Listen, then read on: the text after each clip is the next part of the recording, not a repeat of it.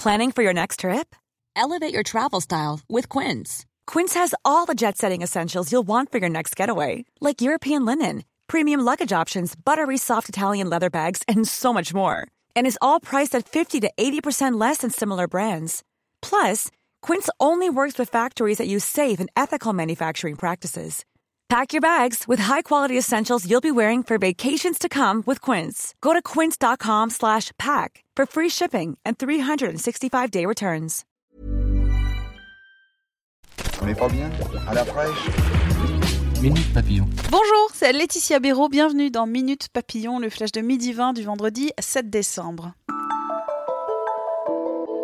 Gilets jaunes, quelle sécurité pour ce samedi annoncé comme violent Dispositif exceptionnel avec 89 000 forces de l'ordre dans toute la France, a rappelé en fin de matinée Christophe Castaner.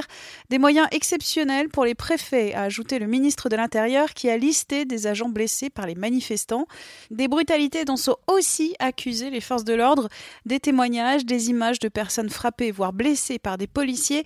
Les images de jeunes à genoux à Mantes-la-Jolie, encerclés par la police, sont devenues virales hier sur les réseaux c'est la polémique. À Paris, 8000 forces de l'ordre. Demain, la préfecture de police a élargi le périmètre des zones à risque. Les services techniques de la mairie réquisitionnés pour retirer les matériels pouvant être utilisés par les manifestants ou les casseurs, selon le point.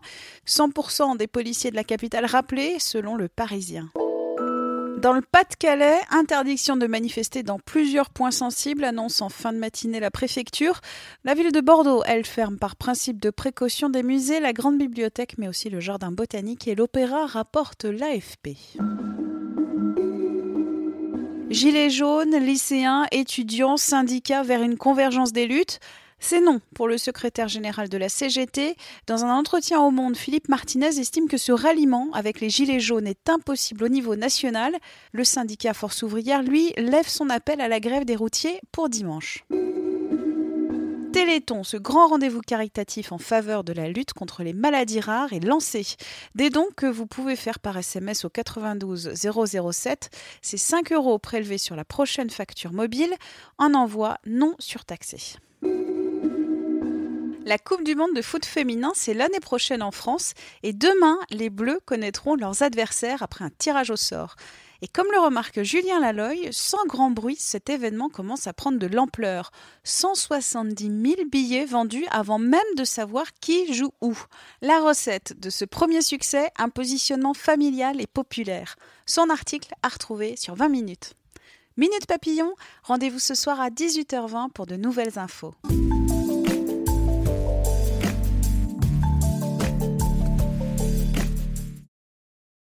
On ne va pas se quitter comme ça. Vous avez aimé cet épisode? Sportif, généraliste, sexo ou scientifique, varié mais toujours bien informé. Découvrez les autres podcasts de la rédaction 20 minutes sur votre application d'écoute préférée ou directement sur podcast au pluriel.20minutes.fr. Et merci de nous avoir écoutés.